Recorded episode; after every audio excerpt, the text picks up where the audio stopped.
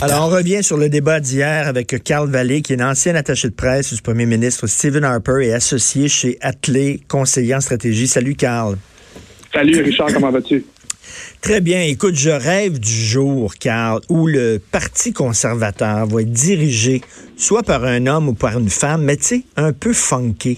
Tu sais, on peut être à droite, on peut être à droite puis être rock'n'roll, on peut être à droite. Tu sais, c'est parce que l'image des gens de droite, avec Stephen Harper, avec, euh, avec euh, Andrew Scheer, on dirait que c'est tous des gens stiffs avec un balai dans le cul. Moi, je connais des gens qui sont de droite, puis qui sont le fun dans la vie, puis qui, ils ont l'air d'avoir du plaisir. Non, mais il a l'air d'un marguillier, Christy. Mais ça, ça dépend vraiment de si tu veux avoir un bon gestionnaire ou si tu as quelqu'un qui prend des bons toi, toi, ce que tu me dis, c'est que tu voudrais avoir les deux. Tu veux avoir le beurre puis l'argent du beurre. Ben écoute, et Carl, Carl, je te, ben, Carl, je te connais, là, t'es un gars, là, mettons, tu t'es attaché de presse de Stephen Harper, t'es un gars à droite économiquement puis tout ça. T'es un gars à droite, mais tu sais, t'es es drôle, t'es le fun. On, on, on, aimerait ça aller prendre une bière avec toi. L'autre, boire. On dirait que c'était un bonhomme qui sert la messe.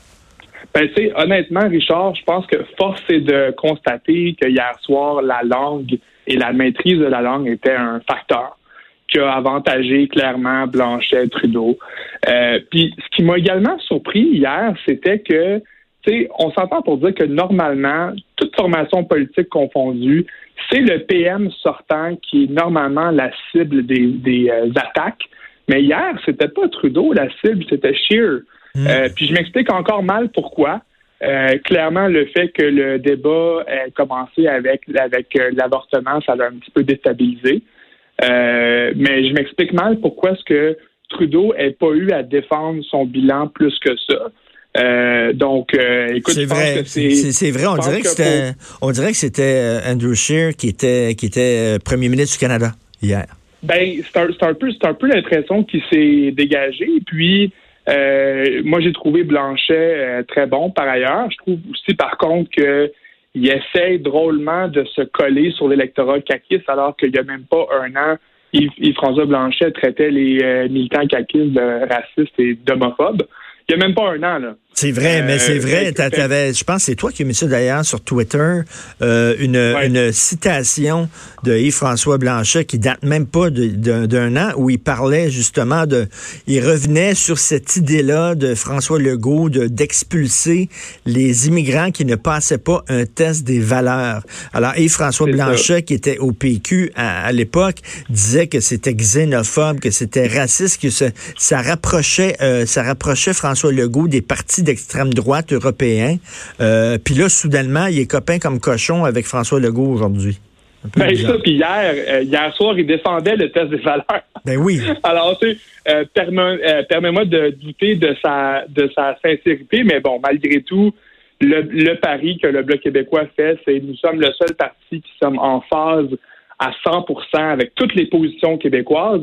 Le seul problème, c'est qu'ils ne, ne peuvent pas les mettre en œuvre. Donc, l'argument qu'Andrew Scheer doit faire maintenant, c'est de dire, regardez, euh, Blanchet peut euh, s'époumoner, il peut mettre la pression, il peut faire des conférences de presse, mais moi, je peux avoir des Québécois qui vont être assis à la table de décision et je peux négocier avec François Legault directement et je peux obtenir des résultats. Fait que ça, c'est la ligne qu'il doit hmm. mettre de l'avant pour les pour les trois, quatre prochaines semaines. Euh, mais bon, Blanchet hier avait, avait, avait beau jeu parce que c'était le seul francophone. Je veux dire, on, je pense qu'il y a beaucoup de gens qui pensent que Justin Trudeau est francophone, mais il ne l'est pas. Ah non, c'est un anglophone. un anglophone. Écoute, à la limite, on pourrait dire que Jack fait parle quasiment mieux français que, que, Justin Trudeau. Mais Carl, il y a une auditrice qui s'appelle Nadine euh, qui nous dit, euh, elle, elle a, elle, elle, pas trouvé ça correct. Elle disait que c'était un débat biaisé parce qu'on a tout de suite commencé avec l'avortement. Euh, on a tout de suite voulu mettre euh, euh, Andrew Scheer dans l'embarras. Mais en même temps, tu peux comprendre. Toi, la, la, la, question de Trudeau en disant quelles sont vos convictions personnelles sur l'avortement, euh, Andrew Scheer n'a pas voulu répondre à ça. Selon toi, est-ce que c'est important qu'on connaisse les convictions personnelles d'Andrew Scheer ou ce qui est important, c'est les, les positions de son parti? Ben, regarde, honnêtement, euh, je pense qu'il faut faire une distinction entre les positions politiques et les positions personnelles. Je pense que qu'est-ce qui compte comme un comme comme élu, c'est ce que tu mets de l'avant, ce qui est dans ton, c'est dans le programme du, euh, de ta, de ta formation politique. Donc, si Andrew Scheer dit ma position officielle, celle d'un futur gouvernement conservateur, c'est qu'on ne va pas ouvrir le débat et je vais voter contre toute tentative de rouvrir le débat. Je pense qu'il faut il faut accepter cette explication-là. Oui, mais en même temps. ne va pas mentir. Il va, il, il va pas dire non, non, moi je suis 100% à l'aise avec l'avortement. Il peut pas dire ça parce que c'est pas vrai.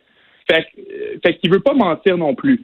Mais, mais, mais je pense ouais, mais tu dis en même temps, je pense que c'est important de connaître quand même les convictions personnelles du chef parce que, tu sais, si le gars, mettons, euh, il est pas pour le libre choix en matière d'avortement, mais bon, il va défendre cette position-là, tu dis, il la défendra pas fort, fort parce que c'est pas ses convictions. Il croit pas. Moi, j'ai un exemple pour toi qui remonte à l'époque de, de M. Harper. M. Harper était alors premier ministre, puis il dit en entrevue, ça c'est on the record, tu peux le trouver quelque part, c'était soit avec la CBC ou CTV, il dit que lui, il est personnellement pour la peine de mort, pour les crimes crapuleux, les, les pires, mmh. tueurs d'enfants. Il dit, moi, là, je peux pas, je, peux pas, je peux pas vivre avec le fait qu'il y a des gens qui euh, commettent ce genre de crimes-là puis qui n'aient pas à subir la peine de mort.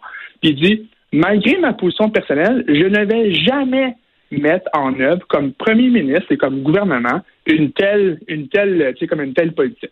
Fait que ça, c'est un exemple clair de distinction entre les sentiments personnels d'un politique vis-à-vis mm-hmm. les choses qu'il fait quand il est assis dans la chaise. Fait il y a une distinction à faire là. Je pense qu'il faut la respecter. Euh, mais regarde, je comprends le jeu à Trudeau, je comprends le jeu à Blanchet, c'est de d'essayer de créer un, un, fossé puis de, de marginaliser Andrew Scheer. Mais regarde, on a eu neuf ans avec Harper.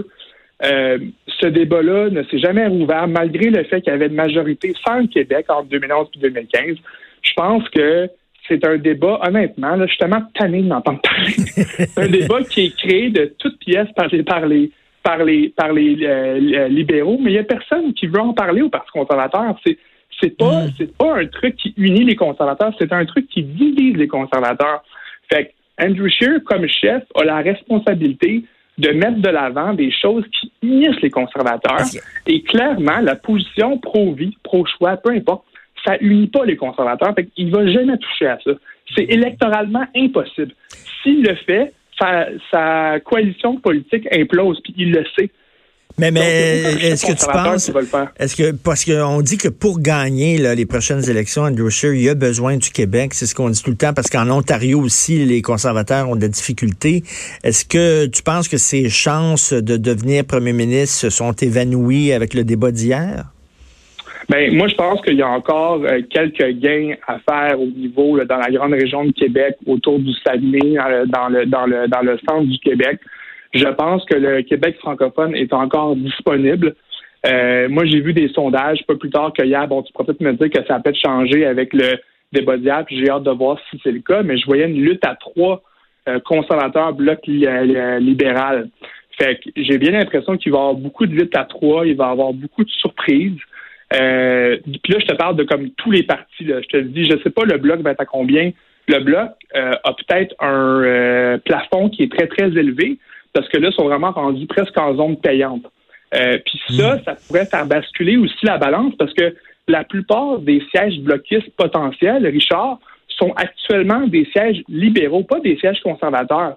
Ça, ça pourrait faire pencher la balance en, en faveur de Scheer, ah parce oui. Que ça fait diminuer, ben ça fait diminuer le nombre de sièges libéraux.